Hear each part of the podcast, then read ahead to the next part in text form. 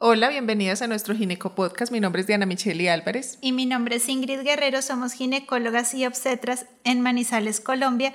Y en el día de hoy les vamos a continuar con la segunda parte de embarazo adolescente. Bienvenidas. Ya en el Gineco Podcast anterior hablamos sobre la prevención y tratamos de educar lo más que pudimos, tanto a nuestras mamás con hijas adolescentes como a nuestras adolescentes, sobre los diferentes métodos de planificación o prevención de enfermedades, etcétera. Hablamos más de una hora, así que si no lo has visto, te sugiero verlo. Y para aquellas que ya de pronto dijeron, no, es que ya mi cuestión no es de prevenir, sino que definitivamente ya me embaracé, ya estoy embarazada y soy adolescente, es decir, tengo menos de 19 años, qué riesgos entonces tengo. Si les interesa saber de otros temas de ginecología, de embarazo, de fertilidad, estamos subiendo Ginecopodcast semanal, así que si nos quieres brindar... Eh, digamos, algún comentario acerca de qué quieres que hablemos o duda, colócanos acá en los comentarios que estaremos resolviendo todas estas dudas cada semana. También nos puedes escuchar en cualquiera de las plataformas de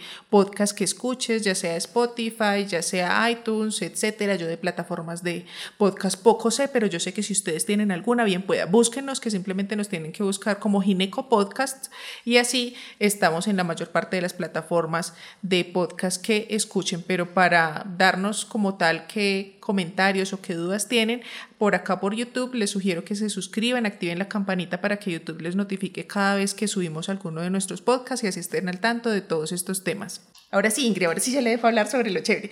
Qué pena, yo ya me, me extendí tres horas hablando de eso. No, vamos a hablar sobre cómo las generalidades del control prenatal y responder algunas dudas que nos han escrito sobre el embarazo como tal en las adolescentes. Entonces se define como el embarazo que ocurre entre los 10 y los 19 años. Eh, como les explicaba en el primer podcast, los de más riesgo son los entre 10 y 14 años y los de menor riesgo entre 15 y 19, pero en ambos grupos es un embarazo de alto riesgo.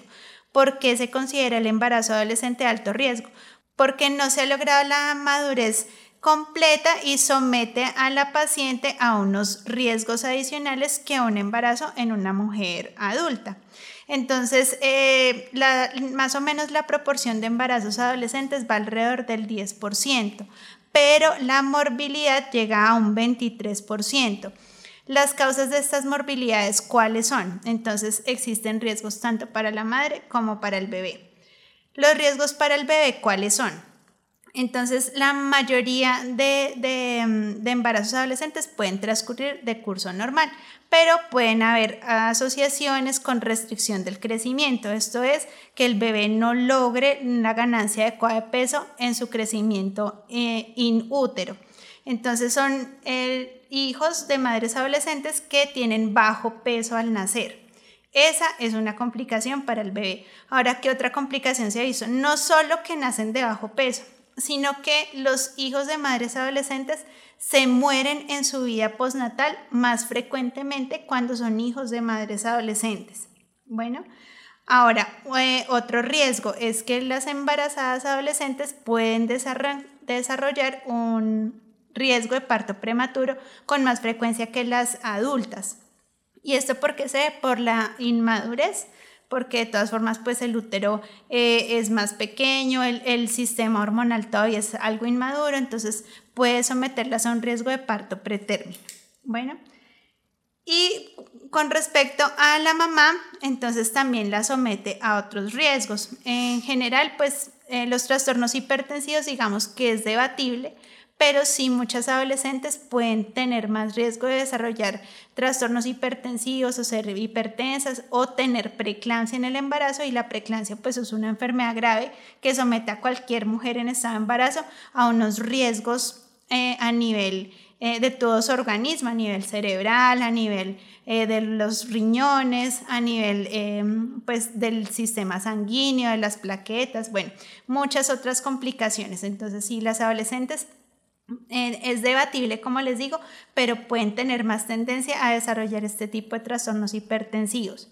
¿Qué otra cosa pueden desarrollar? La anemia. Entonces, ¿por qué? Porque las adolescentes puede que de pronto no se cuiden muy bien con la alimentación, entonces no les gusta comer muchas verduras, prefieren un heladito en McDonald's, una hamburguesa, que alimentarse bien, entonces tienen tendencia un poco más a tener anemia en el embarazo. Las adolescentes eh, con anemia pues no es una combinación muy chévere porque pues la somete a más riesgos de infecciones de parto prematuro. Ya hablamos que eh, el bajo peso y pues la alimentación si no es la adecuada y nos toman los micronutrientes de forma correcta, porque no les gusta, porque les da intolerancia o porque se los olvida o les da pereza tomarlo. Entonces, esa combinación, como les digo, no es muy chévere y la somete a más riesgos.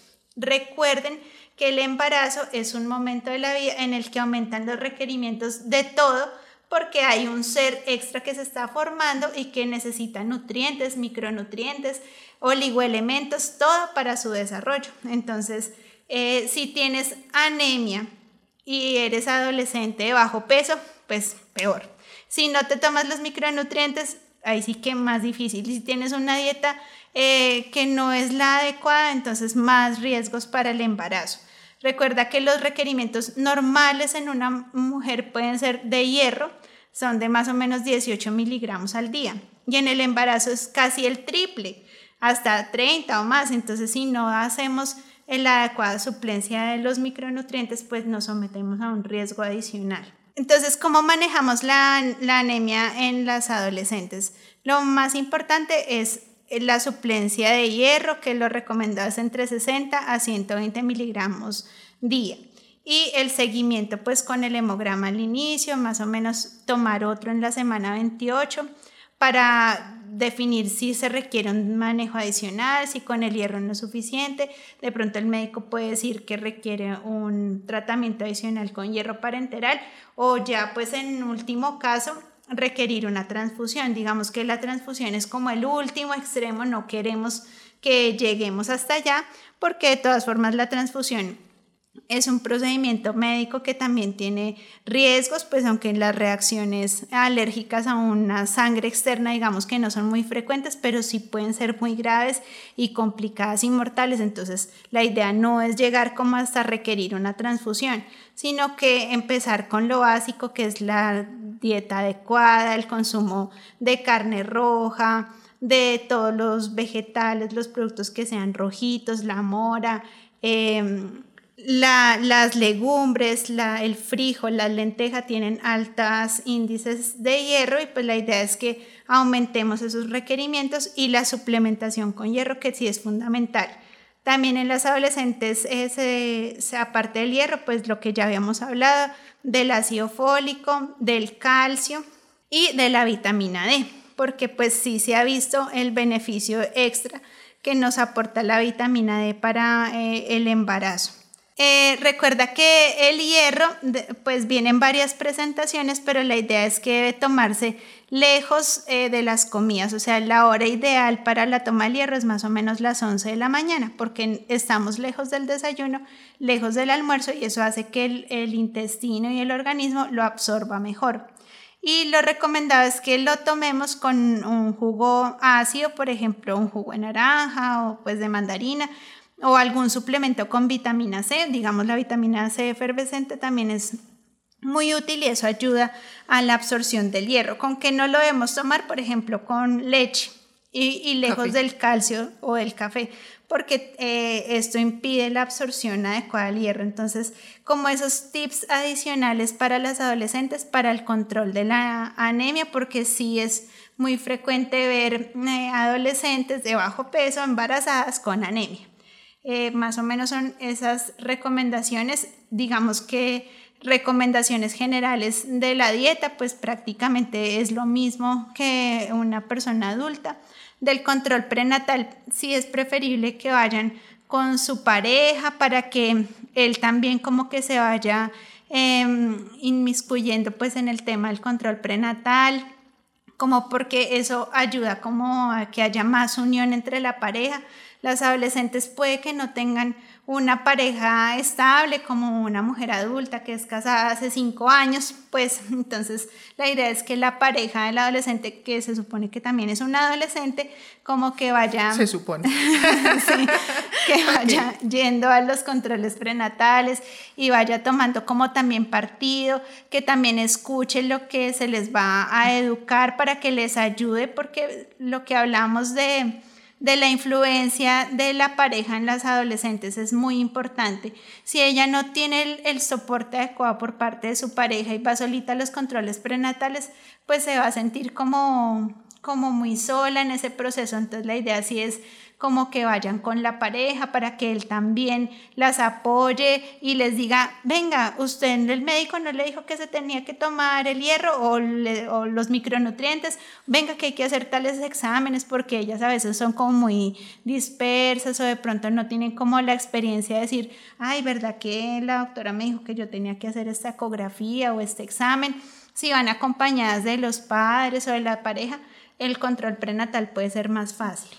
Pues no tiene que ser la pareja con cualquier acompañante que vayan, porque en mi experiencia, ni las adultas, ni las adolescentes, ni, ni ninguna va con, con la pareja. Las parejas son como que no, en, en mi, en mi consulta casi siempre es, van, van, van más fácil con la suegra curiosamente. A mí me van más con la suegra. Y yo cuando como que ah, la mamá o cuando no es mi suegra y yo sí, vea, curiosamente van más con la suegra que con la pareja. Pero bueno, el hecho es que sí tengan, digamos, un apoyo familiar, sea de la pareja, de, o incluso muchas adolescentes van con la amiga la amiga del colegio, me llegan las dos vestidas de colegio, me encantan todas lindas. Y yo, ay, mira, me llegaron colegialas. Pero sí, me, me, llegan a veces con las amigas y todo, listo, está bien. El hecho es que tengan un apoyo de alguien y que no me vayan solitas, que sí tengan un apoyo de alguien durante el control prenatal, sí me gusta mucho. Además, porque mm, es que las embarazadas en general tenemos un problema de memoria, entonces sí es bueno que nos ayude alguien más durante la consulta.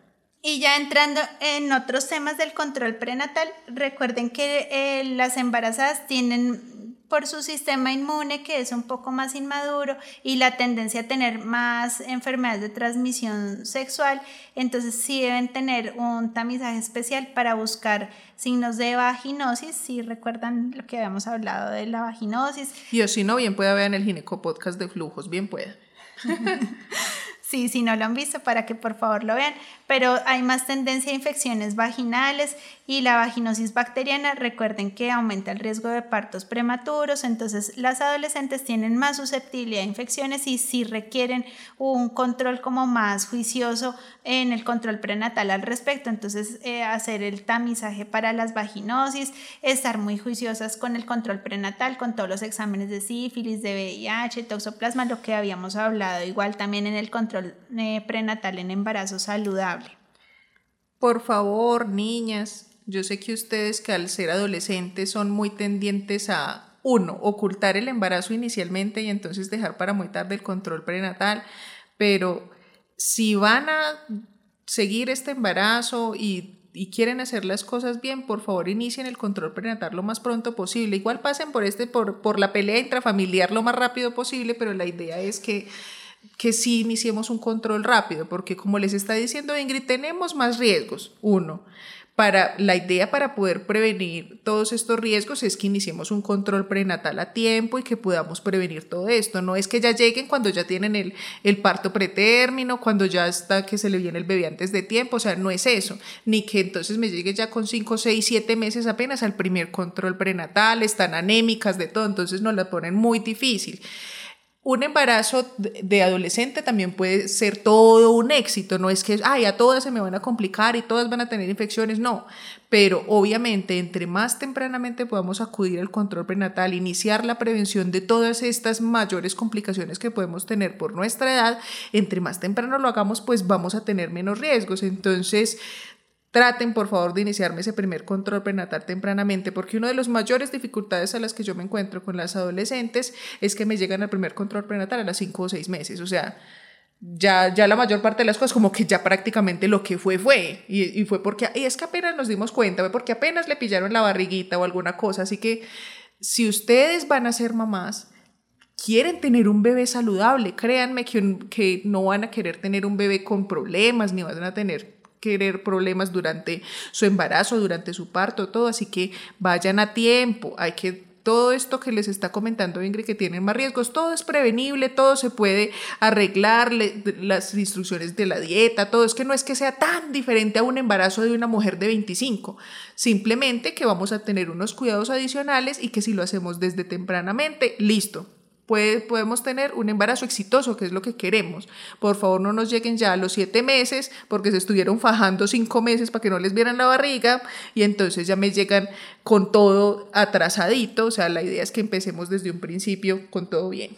La adherencia a las ecografías también es muy importante, o sea, hacer la ecografía del primer trimestre, como está diciendo Diana, porque determinar la gestacional tempranamente es mm, muy importante tanto para nosotros como para ustedes, pues para saber la fecha probable de parto, cuántas semanas tienen, si es muy importante hacer la ecografía de tamizaje genético también en lo posible el Doppler temprano de arterias uterinas, si son pacientes que son fumadoras o consumen sustancias, porque las adolescentes tienen más tendencia al consumo de sustancias psicoactivas, de alcohol, de tabaco, pues y suspenderlo tan pronto conozcan del estado del embarazo, ir al control prenatal, solicitar las ecografías, la de tamizaje genético es muy importante y la de semana 20 a 24 de anatómico también es muy importante. ¿Por qué? Porque no se ha visto que las adolescentes tengan hijos con mayores defectos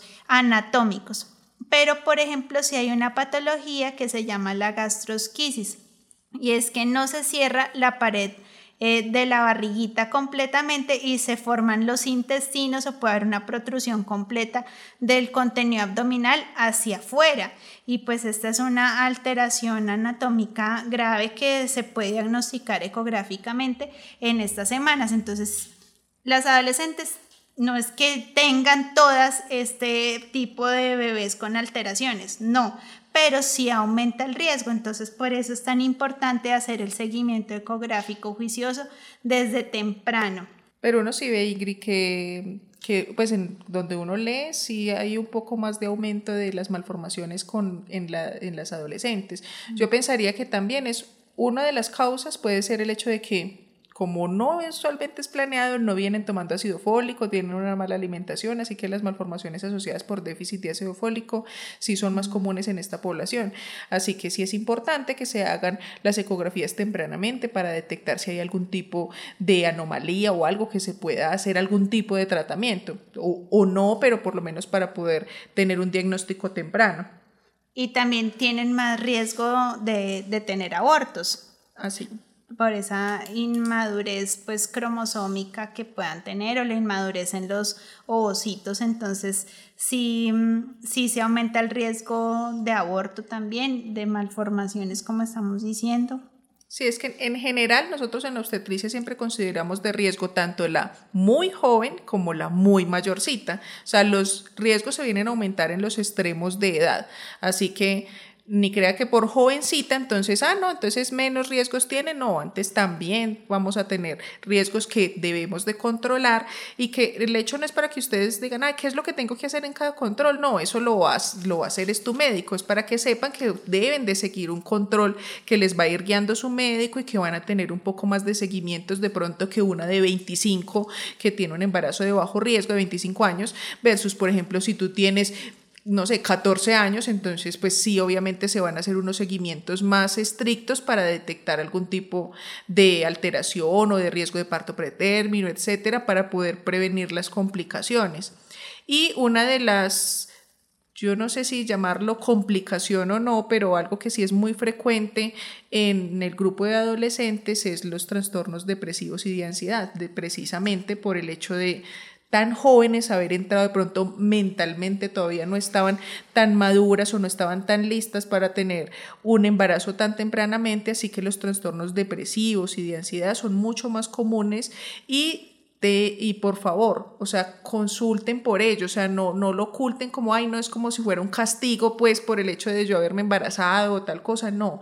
Esto también tiene tratamiento, hay psicoterapias, hay terapia, pues, que te puede dar un psicólogo, ayuda, entonces, desde un principio, o sea, no dejes que eso te abarque que entonces después puedas tener una depresión postparto peor y termines en un psiquiátrico, o sea, la idea no es llegar a, a esos, a esos eventos o a querer suicidarte y esas cosas, o sea, las cosas hay que empezar a tratarlas con tiempo, desde que tú sientes que ya la tristeza se te está pasando, se te está saliendo de las manos y todo, hay que consultar, no es solo que con tu mamá, con tu familia, porque pronto si todavía no se están bravos contigo porque te embarazaste, o sea, lo que sea, el apoyo en la parte médica es importante, que te manden entonces con terapia psicológica, o sea, en el grupo de adolescentes es muy importante esta parte porque la mayoría va a tener ese tipo de carga de depresión o de ansiedad.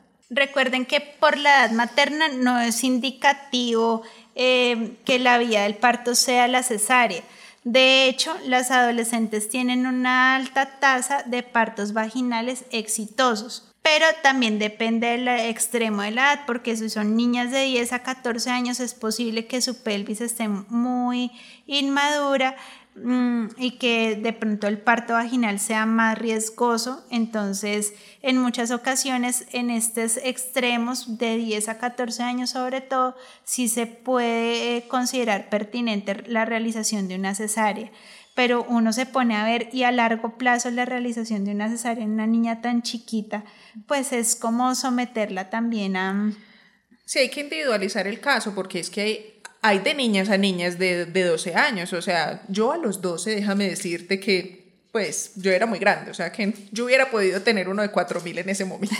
Entonces, no, también depende como de la contextura de la niña, uno, y de la, del bebé que tiene esa niña, porque también es que no todas van a tener un bebé gigante que entonces no van a poder tener. Si está acorde con tu pelvis, tu bebé, por eso es que eso, solo se podrá saber ya al final. Por eso ya con dos o tres meses, y será que si puedo tener parto o no, no, pues todavía no se sabe. Hasta que no estés muy cerca ya del momento del parto y que no podamos saber qué hasta qué punto se anchó tu pelvis, porque durante los nueve meses van a haber cambios en tu cuerpo para poder adaptarse para ese parto, independientemente de la edad van a suceder estos cambios y tu bebé también va a ir ganando peso y sobre todo al final, así que va a depender del tamaño que logre tu bebé hacia el final y de la capacidad que tú logres de acuerdo a los cambios físicos que tengas para poder o no tener ese bebé. El hecho es que ya por edad como tal no es que exista un límite, ni siquiera yo diría que no, y es que tuvo, tenía 10 años y entonces por eso fue cesárea pues no, no es que diga la edad dice si es cesárea o no. Es también tu contextura, tus cambios físicos durante el embarazo, el peso del bebé, hasta qué semana tú llegues. Porque si, por ejemplo, como pasa en muchas, que entonces se viene a los 7, 8 meses, pues es un bebé pequeño, que probablemente sí lo vas a poder tener por vía vaginal. Entonces, no es que la edad defina la vía del parto o si es cesárea o no, sino que va a depender de cada caso. No, y de hecho, como te digo, las tasas de parto son muy exitosas en adolescentes y puede ser porque los tejidos son también muy elásticos, como que todo eh, fluye más fácilmente. De hecho, diría yo que comparar una niña de 14 o 15 años con una de 35 o 37 años, pues más fácil tiene una adolescente, incluso en el trabajo de parto yo he visto que son muy colaboradoras, muy, muy juiciosas. Realmente las adolescentes que yo he atendido me ha parecido que siempre lo dan todo en el trabajo como hasta pesar por como que yo pienso como que ellas se sienten como que ya les dieron tanta gallina, pues ya les regañaron tanto en la casa que como que tienen, como que dicen, tengo que ser capaz o si no me acaban en la casa, como que ya, y son todas lindas, eso no se quejan, antes yo soy como que, ay no, tranquila, puede llorar, puede sufrir en este instante, puede explorar sus emociones, a veces yo soy como que me da pesar antes de ellas como tan chiquitas y como tratando de guardarse todas las emociones y yo digo, no, no, tampoco es así, pobres niñas como castigadas hasta el último momento y yo digo, no, tampoco, pues sí la idea es que obviamente en ese, en ese, en ese momento, pues sí, no, no es que yo quiera que estén gritando a todo dar, pero pues sí me da pesar que a veces me las dejan como tan regañaditas, que llegan allá como tan advertidas de que cuidado pues y, vaya ya a gritar o tal cosa. Y, y cómo no cuando tal otra. Ay no, a mí eso me parece como es como terrible, todas tienen derecho. Si, si me grita la de 35, 40, no, pues que la de 15 me grite, pues es algo como más que lógico. Sí, pero sí, son todas lindas, todas antes más calladitas, se portan súper bien, se son súper juiciosas. Yo digo, ay pobrecita, ¿cómo la regañan? Engañarían en la casa. Yo creo que ya ella ya sabía que acá, mejor dicho, y no, nosotras no somos tan malas, a veces les, va, les va como que más mal en la casa de lo que puede llegar a nosotros, somos como que antes como que, que pisar. Me maltrataron la muchachita en la casa. Y siempre pues deben salir con la idea de la planificación. Eso no, ah, eso sí. no, no lo pueden perder ese norte, porque pues lo que habíamos hablado, la tasa de fertilidad en las adolescentes es muy alta. Si ya te embarazaste, ¿quién dice que no te puedes volver a embarazar prontamente así estés lactando? Entonces, sí, eh, insistir como desde el control prenatal, desde la parte familiar eh, y desde la parte personal, como tomar la decisión de decir, no, por ahora, em, bueno, ya ocurrió este embarazo, lo voy a asumir con toda la responsabilidad posible, pero no quiero embarazarme prontamente, pues porque está este bebé, ¿cierto? Entonces, eh, lo que decíamos de lo de los niveles de pobreza, de lo de la inequidad, de todo el círculo que se genera alrededor de un embarazo adolescente y todo el impacto a nivel familiar, porque es cambiar eh, la configuración de una familia, entonces muchas adolescentes eh, como que no son capaces de asumir ese rol de la maternidad, entonces termina asumiéndolo la abuela o la suegra, entonces o la mamá de la niña, entonces pues sí, esa configuración familiar cambia, entonces de dejan de asistir al colegio y mm, de pronto las, eh, el acceso laboral es distinto. Mm, se ha visto que las adolescentes, lo que hablábamos de, de la importancia de, de, comunicar con la pareja es que requieren el apoyo de la pareja, pero muchas mm, adolescentes no continúan con, el, con esa misma pareja ni con el apoyo de esa persona. Entonces, a futuro eso también impacta negativamente. Sí, eh, se ha visto también que si un adolescente tiene una niña, esa niña a futuro tiene más riesgo de, de embarazarse tempranamente. Entonces es como una cadena ahí, como sin fin, y pues la idea es como romper esa cadena. Entonces lo más importante es la prevención. Entonces desde, desde el segundo tercer trimestre, considerar qué método van a usar, que sea un método efectivo, que sea un método de largo plazo, para que cortar esa cadena de la que, de la que estamos hablando. Entonces, sí, eh, asegurarse que los anticonceptivos se los suministren inmediatamente, incluso se puede colocar un dispositivo intrauterino en el posparto, a menos que hayas tenido, por ejemplo, una hemorragia intraparto o que te hayan diagnosticado una infección en el posparto. Entonces, esa sí es una contraindicación, pero pueden usar otros métodos. Bueno, está el que no le gusta a Diana, que es la trimestral, horror. La trimestral, pero también se puede usar. O las proges, eh, los anticonceptivos orales que solo traen progestina. Esa no se contraindica en la lactancia y se puede usar como método en el posparto. Pero pues yo promociono el implante subdérmico tampoco Dependiendo del peso con el que quedó. Si quedó muy gordita tampoco. Bueno, pero algo que sí yo quiero decirles es que yo he visto mucho el caso, sobre todo en las niñas así muy jóvenes, y es que entonces ya en la familia empiezan durante el embarazo a decirle, y ahora ya no es que vaya a tener más, eso es mejor que se haga operar ahí mismo estas niñas tan jóvenes, o sea, eh, pasando por este trauma, digámoslo así, de haber tenido un embarazo que no querían o algo, muy fácilmente dicen que sí, se me hacen operar tan rápido. Y después de, de 8 o 10 años que de pronto ya tienen una pareja estable, quieren ahora sí tener un bebé, se enfrentan con frente a ese caso de que se operaron y que ya ahora es muy difícil lograr tener un embarazo porque ya implica cirugías y todo y cosas que ya se salen muchas veces del presupuesto. Entonces, por favor, yo sí quiero que no tomen esa decisión así. Yo, yo no soy muy partidaria de andar operando las niñas tan jóvenes. Entiendo y muchas veces son, pero yo sí quiero y sí me quiero operar y tal cosa y, no, no sé si no, no alcanzan a proyectar lo que puede pasar en 10 años, ¿sí? Y entiendo que hayan pasado por una situación muy difícil, pero a mí no me parece que sea correcto operarse tan tempranamente que porque tuvo un embarazo adolescente. Hay muchos métodos que duran largo tiempo, que son muy seguros y no es como que entonces ya la, la opción como que, que, le meten más en la familia es entonces que se opere para no tener más hijos. ¿Usted que va a tener más hijos? Ya tuvo ese con 16 años.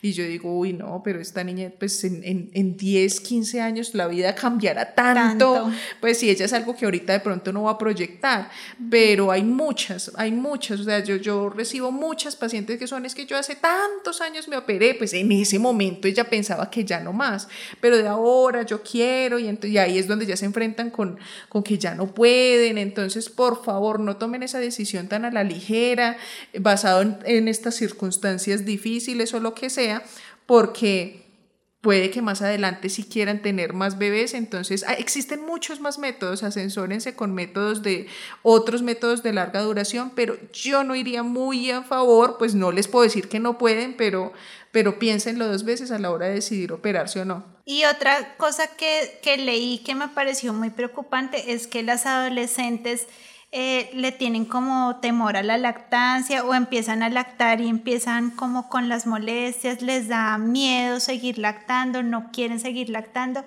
Un adolescente tiene como un 50% más de probabilidad de descontinuar la lactancia y a los seis meses ya no, haber dado ni continuado ninguna lactancia. Entonces, sí, sí recalcar la importancia de ese apego entre la mamá y el hijo a través de la lactancia materna, de los beneficios para el bebé la lactancia, para la mamá, pues también hay beneficios en la salud. Mm, no le tengan temor, aprendan bien como la técnica de la lactancia. Yo he visto muchas adolescentes con mastitis puerperal y eso sí me me produce más dolor mm. que, el, que todo lo que estamos hablando, el conflicto social. Vi una paciente con una con una gigantomastia, con mastitis terrible, con múltiples drenajes de abscesos, porque era, tenía una técnica inadecuada, le daba miedo, no se extraía bien la leche, la mamá no colaboraba mucho. Entonces, sí, la lactancia entiendo que es un tema difícil que para algunas puede ser muy complicado, que a las adolescentes les da miedo y temor la lactancia, pero no le tengan miedo, vean cómo el lado positivo de los beneficios y lograr una adecuada técnica de lactancia para evitar ese conflicto de descontinuar tan pronto eh, la lactancia. Además que es lo más económico, lo más beneficioso em, y lo que se ha demostrado pues mejor para la mamá y el bebé por lo menos los primeros seis meses de vida. Ya si, si un adolescente quiere seguir la lactancia, pues perfecto. Si logra los seis meses, qué bueno, pero descontinuarla en los pocos días, pues no es la idea. Entonces sí, como que asesorarse muy bien con eso. La mayoría de las dos semanas ya, ya, ya, ya lo dejó de intentar.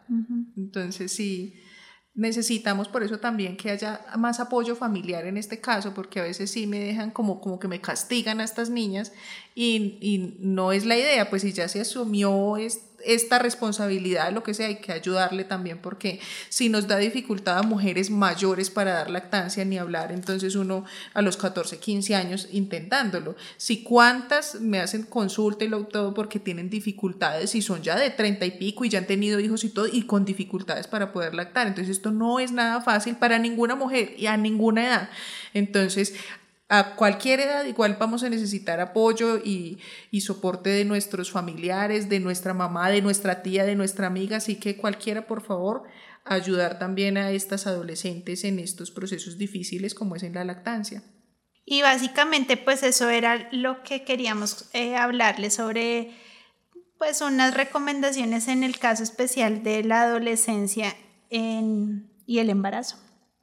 Sí, sepan pues que en general les va a aplicar los otros dos ginecopodcasts que tenemos acerca del embarazo saludable. No es que sea un embarazo extraterrestre el del adolescente, o sea, es, es igual, las mismas recomendaciones, simplemente hay algunos riesgos aumentados de algunas cosas que se irán entonces por eso tomando en cuenta en cada control prenatal para prevenir, pero en general en nutrición, en todo lo que hemos hablado en los demás eh, ginecopodcast de embarazo saludable les aplica independientemente de la edad. Igual siempre cuando hay algo, digamos, para cada edad en especial, estaremos dando los datos de las recomendaciones en especial. Pero en general, para llevar un embarazo saludable, independientemente de la edad, las recomendaciones siempre serán las mismas. Tengan un buen control prenatal, una adecuada suplementación, alimentación. Eh, y en el caso del embarazo adolescente en especial, por favor, no se me olviden de lo de la parte del apoyo psicológico, que sí es muy importante y que creo que en todos los controles que se inician en adolescentes hace parte fundamental que tengan una valoración por psicología. Bueno, espero que hayan aprendido mucho, así que si tienen alguna otra duda o quieren que hablemos de algún tema en especial, colóquenlo en los comentarios. Espero que nos sigan viendo cada semana. Chao, que estén muy bien.